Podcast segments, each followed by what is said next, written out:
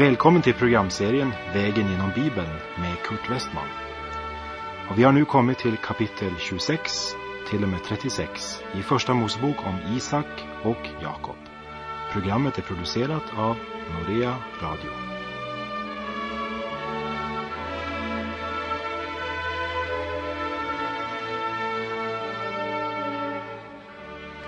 I förra kapitlet såg vi på ett av höjdpunkterna i Jakobs liv som var hans uppgör med Gud. Den natten då han blev ensam kvar vid Jabboks vadställe och det kom en man och brottades med honom. Initiativet låg hos honom som kom till Jakob och tog sitt brottargrepp på honom. Det var Kristus själv som mötte Jakob i denna kamp och efter denna kamp så sker det verkligen en förändring med Jakob. Och i Första Mosebok kapitel 33, som vi nu ska läsa tillsammans, så kommer du att märka att det är en helt annan man. Ja, sanningen är, han är en ny människa. Vi läser vers 1 till och med 3. Och Jakob lyfte upp sina ögon och fick se Esau komma med 400 man. Då fördelade han sina barn på Lea och Rakel och de båda tjänstekvinnorna. Och han lät tjänstekvinnorna med deras barn gå främst, Lea med hennes barn därnäst och Rakel med Josef sist. Och själv gick han framför dem och bugade sig sju gånger ner till jorden tills han kom fram till sin broder. Ja, jag skulle önska att jag hade fått se en videofilmning av Jakob och hans möte med sin bror Esau. Jag tror att eh, redan på en kilometers avstånd så började Jakob med sina bugningar. Han kommer så att säga med hatten i handen. För Esau hade ju 400 män med sig och han räknar med att Esau vill hämna sig. Det var därför han delade upp resesällskapet i grupper och de han brydde sig minst om sände han först och sin kära Rakel med sonen Josef sist. Så negativt kan vi säga att Jakob, om han hade litat på Gud, hade han inte handlat som om katastrofen skulle drabba hans familj. Men den som har fått en ny natur bär fortfarande också den gamla naturen med sig. Och den gamla naturen önskar alltid att hindra oss från att vila och handla i tro.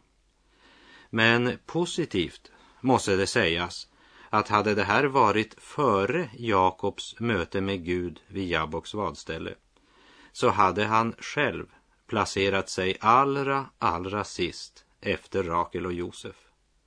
Men han går först och det är något nytt hos Jakob. Och vi läser i vers 4. Men Esau skyndade emot honom och tog honom i famn och föll honom om halsen och kysste honom och det grät. Ja, de är trots allt bröder. Ja, faktiskt tvillingar. Och låt det förgångna vara förgånget. Och det ser ut som om Herren har rört också vid Esaus hjärta. För han hade ju svurit på att eh, döda Jakob. Så vi ser att Jakobs fruktan var egentligen inte berättigad. Och han hade ingenting igen för alla sina planer och förberedelser och alla gåvor han skulle använda för att köpa sig fri. Trots allt Jakob varit igenom och allt han har upplevt, inte minst vid Jabboks vadställe, så fortsatte Jakob att försöka rädda sig med hjälp av smarthet, planer och gåvor.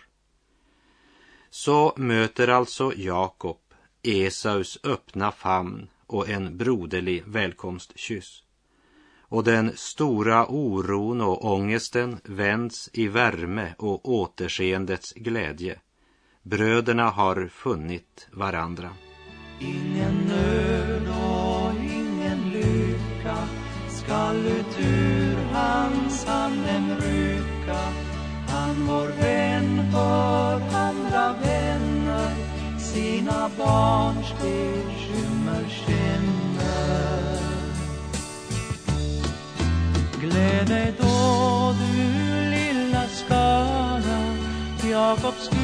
Skall dig bevara för hans vilja måste alla fiender till jorden falla Vi läser vers 5 till och med 11. Och när han lyfte upp sina ögon och fick se kvinnorna och barnen sade han, vilka är dessa som du har med dig? Han svarade, det är barnen som Gud har skänkt din tjänare. Och tjänstekvinnorna gick fram med sina barn och bugade sig. Därefter gick också Lea fram med sina barn och de bugade sig. Slutligen gick Josef och Rakel fram och bugade sig. Sedan frågade han, vad ville du med hela den skara som jag mötte? Han svarade, jag ville finna nåd för min herres ögon. Men Esau sade, jag har nog. Behåll vad du har, min broder.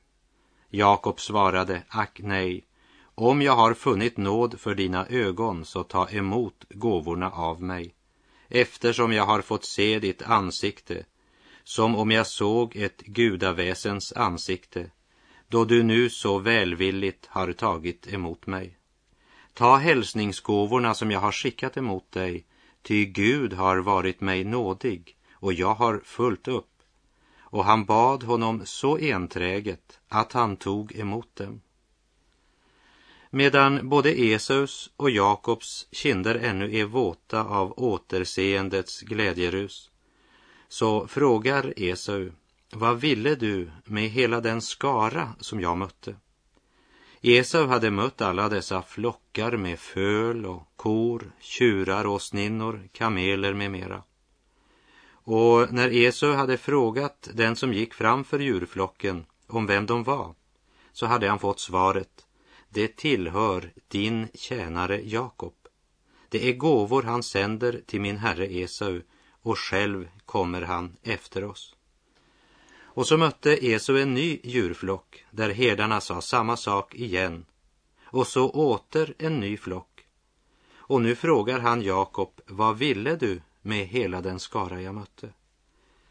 Jakob hade nog, när han såg Esaus varma ansiktsuttryck, mött hans öppna famn och fått den broderliga välkomstkyssen, trott att det var denna strategi med gåvorna som blivit sända med passande mellanrum som hade fungerat. Så smart. Tänk, jag klarade det. Det gick vägen. Mina gåvor kylde ner den brinnande fientligheten hos Esau. Men så får han höra av Esau. Du hade inte behövt att sända något alls. Jag har mer än nog. Vilket möte mellan dessa två bröder. Det är nästan humoristiskt. Fram till det här ögonblicket har de båda försökt att om möjligt ta något från den andre och då speciellt Jakob. Nu möter vi Jakob i en helt ny situation. Nu insisterar han bestämt på att brodern ska ta emot gåvorna och Esau svarar nej, det är inte alls nödvändigt. Jag har nog. Det är förresten inte ofta man möter människor med den hållningen. Jag har nog. Belåtna, glada människor som är absolut nöjda med tillvaron. Jag har nog. Jag hade en farbror som hette Holger. Han var en av sex bröder. Han var kanske den av alla bröder som hade minst pengar. Men han var den rikaste. Han var så nöjd, så tillfreds, han hade nog. Efter att jag själv fick komma till tro på Gud och bli en personlig kristen var det alltid lika upplyftande att möta Holger. Han är nu hemma hos Gud sedan många år. Men han lärde mig något som jag ofta måste komma tillbaka till och tänka och korrigera mig efter. Och det var något av detta som präglade både Jakob och Esau nu, när de möts efter 20 år. Hade Jakob varit densamma nu som då han rymde hemifrån så hade han tänkt, Detta gick ju oväntat bra. Esau har visst glömt det hela och då kastar jag inte bort min rikedom på honom. Jag kan göra ett klipp så får jag både Esaus vänskap och så behålla all min rikdom. Men Jakob insisterar så starkt att Esau godtar hans gåvor. Ja, det har verkligen hänt något med Jakob, det är säkert. Han eh, får mig faktiskt att tänka på Sackeus som vi läser om i Nya testamentet. När Jesus bad honom stiga ner från trädet och blev med honom hem så hände det något med Sackeus. Han var inte längre densamme som då han klättrade upp i trädet. Han var inte längre en oärlig tullare som stal ifrån folk. Och det han hade tagit för mycket av någon, det önskade han att återbetala fyrfaldigt. Vilken förändring! Det var inget tvivel om vilket hus Herren hade gästat. Och det har sannerligen skett en förändring hos Jakob. Förr hade han bytt till sig broderns förstfödslorätt för en tallrik med soppa. Nu vill han skänka sin bror stora flockar av sina djurjordar utan att önska något tillbaka. Och vi läser i vers 12. Och Esau sade, låt oss bryta upp och dra vidare, jag vill gå framför dig. Esau säger, nu när du har kommit tillbaka till landet, så låt mig gå före och visa vägen och beskydda dig med mina män. Och vi läser i vers 13 och 14. Men han svarade honom, min herre ser själv att eh, barnen är späda och att jag har med mig får och kor som ger di. Driver man dessa för starkt en enda dag så dör hela jorden. Må därför min herre dra iväg före sin tjänare, så vill jag komma efter i sakta mak i den mån boskapen som drivs framför mig och barnen orkar följa med, tills jag kommer till min herre i Seir. Jakob säger, Esau, du har en stark armé på 400 snabba män som kan färdas fort. Jag har barnen, tjänarna och boskapen att ta hänsyn till så du får bara resa så kommer jag efter i sakta mak. Och vi läser i vers 15 och 16. Då sade Esau, så vill jag åtminstone lämna kvar hos dig en del av mitt folk. Men han svarade, varför så? Må jag bara finna nåd för min herres ögon. Så vände Esau om samma dag och tog vägen till Seir. Och så läser vi om Jakob i vers 17. Men Jakob bröt upp och drog till Sukkot och byggde sig där ett hus. Och åt sin boskap gjorde han lövhyddor. Därav fick platsen namnet Sukkot. Vi ska lägga märke till denna, den sjuttonde versen. Det har skett en stor förändring i Jakobs liv. För hela hans smarta plan med att sända en massa gåvor i organiserade grupper hade visat sig vara bortkastad. En total felbedömning. Gud hade uppenbarat sig för hans morbror Laban och bearbetat hans hjärta så att han inte skulle skada Jakob. Gud hade också förberett Esaus hjärta så han var redo att ta emot Jakob när de nu möts. Så nu hade Jakob eh, fred på båda fronterna. Om solen hade gått ner över Jakobs liv då han skräckslagen rymde hemifrån för att undgå Esaus vrede så börjar nu en ny soluppgång i hans liv efter kampen vid Jabboks vadställe.